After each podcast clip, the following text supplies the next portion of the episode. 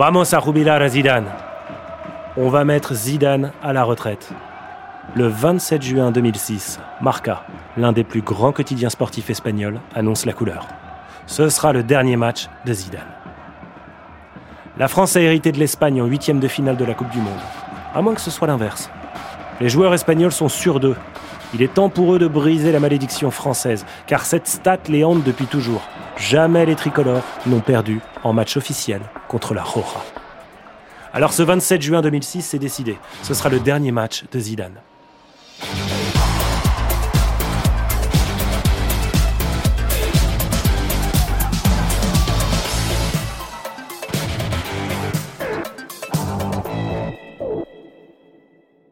Bonjour à tous, je suis Justin Blancard. Et dans cet épisode, nous allons revenir sur une rencontre spectaculaire, au retournement de situation incroyable. Un match qui nous donne encore des frissons aujourd'hui. Bonsoir à tous, ça y est, on y est dans ce huitième de finale de la Coupe du Monde ici à Hanovre devant 40 000 spectateurs et beaucoup de supporters des Bleus. On y est. Oh, il y a des regards, il y a des choses qui se passent. C'est parti avec Fernando Torres.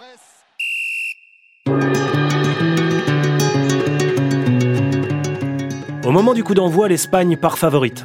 Et c'est peu de le dire. Les joueurs de Luis Aragonés ont roulé sur le premier tour. Trois matchs, trois victoires, meilleure attaque. Face à cette armada, on trouve une équipe de France qui a péniblement fini deuxième de sa poule, derrière la Suisse, et avec seulement trois buts et une victoire au compteur. Alors quand les 22 acteurs entrent sur la pelouse du stade de Hanovre, on sait dans quel camp est la confiance. Il faut dire que la composition d'équipe espagnole a de quoi faire un petit peu peur, quand on la lit à rebours. Casillas, Ramos, Puyol, Xavi, Torres, pour ne citer que. Sur les 14 joueurs inscrits sur la feuille de match, 10 seront sacrés champions d'Europe deux ans plus tard et 8 seront champions du monde lors du prochain mondial sud-africain. En face, on a une équipe qui a déjà bien cotisé et qui veut se payer un dernier tour de piste en Mondovision.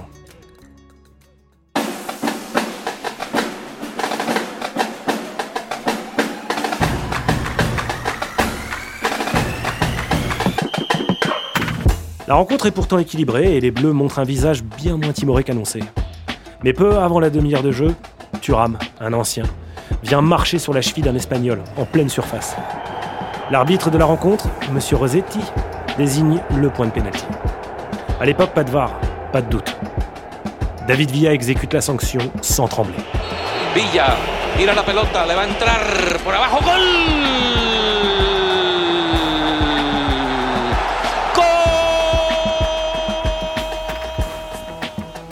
L'Espagne mène 1-0 et a une main sur l'épaule de Zidane pour lui indiquer la sortie. Mais c'est un petit nouveau qui va sortir Zidane et les siens d'un scénario déjà écrit et fantasmé par la presse ibérique. À 5 minutes de la mi-temps, Franck Ribéry est envoyé en orbite face à Casillas. Il dribble le portier du Real et vient glisser le ballon dans le but pour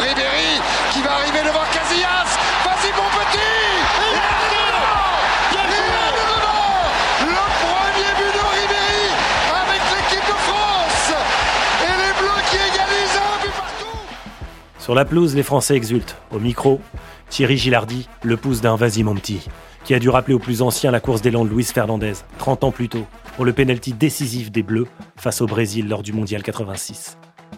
Pour son premier but en bleu, Ribéry s'offre un demi-tour d'honneur.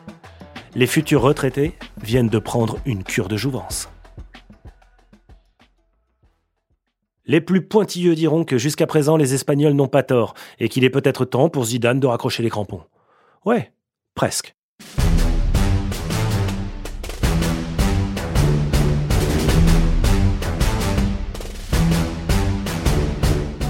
À 7 minutes du coup de sifflet final, le double Z vient botter un coup franc en cloche dans la surface espagnole.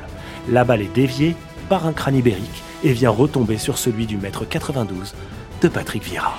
Et deuxième poteau Il y Le est but, il y est Il y est Patrick Vieira Le but du grand Vieira Après avoir marqué contre le Togo, il marque contre l'Espagne À l'expérience, les Bleus vont mater l'Espagne. Mais pour que la fête soit totale et que l'histoire soit belle, il faut toujours un point final. Et c'est bien sûr à Zidane que revient l'honneur de le poser. Dans les arrêts de jeu, il récupère un ballon haut dans les pieds de la charnière espagnole. Il claque un 1-2 avec le nouvel entrant Sylvain Guiltord et vient se présenter légèrement à gauche à l'entrée de la surface de réparation.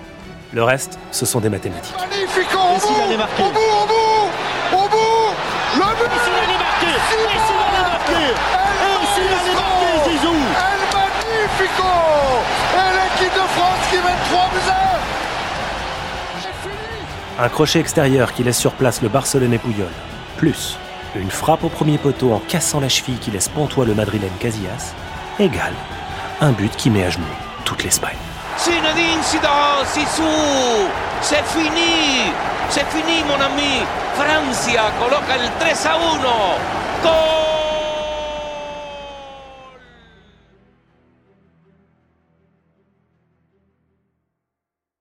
Patrick Vieira est désigné homme du match, auteur d'un but et d'une passe décisive. Mais le monde entier n'a Dieu que pour le numéro 10 français, après le coup de sifflet final. Et forcément, l'heure est un peu au règlement de compte pour les Français. Comme je l'avais dit, nous on avait Zizou et eux ils ne l'avaient pas. Fanfaron Abidal, qui signera l'année suivante au FC Barcelone. De l'autre côté de la défense, c'est Willy Sagnol qui vient chambrer. Ce troisième but, c'est un beau symbole. C'est pas mal pour un mec de 72 ans. Mais comme souvent, c'est Zizou qui vient clore les débats. J'ai envie de dire aux Espagnols, parce qu'ils nous ont assez chambré là-dessus, que ça n'est pas pour cette fois. C'était pas encore mon jubilé. Marca, le quotidien madrilène, rend hommage au numéro de soliste de Zidane dès le lendemain. Il a donné le coup de grâce et on peut presque dire que c'est une belle mort. Quatre jours plus tard, en quart de finale du mondial, la France domine le Brésil avec l'une des prestations les plus abouties de Zidane sous le maillot bleu.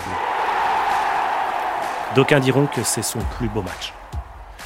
Les Espagnols, eux, n'ont pas oublié Zidane. Ils en sont même devenus les premiers supporters.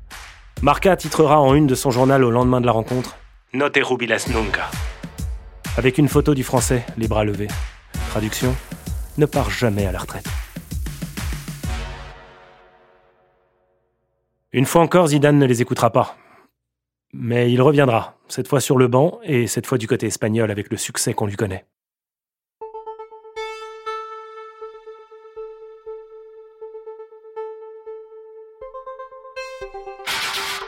Merci d'avoir écouté cet épisode. Si vous aimez cette formule, n'hésitez pas à nous le faire savoir sur la page Apple Podcast ou Castbox de Soyez sympa, rejouez. Merci à Yannick Mercieris pour l'écriture de cet épisode et à Bababam pour la production. On se retrouve très vite pour un nouveau match. À bientôt.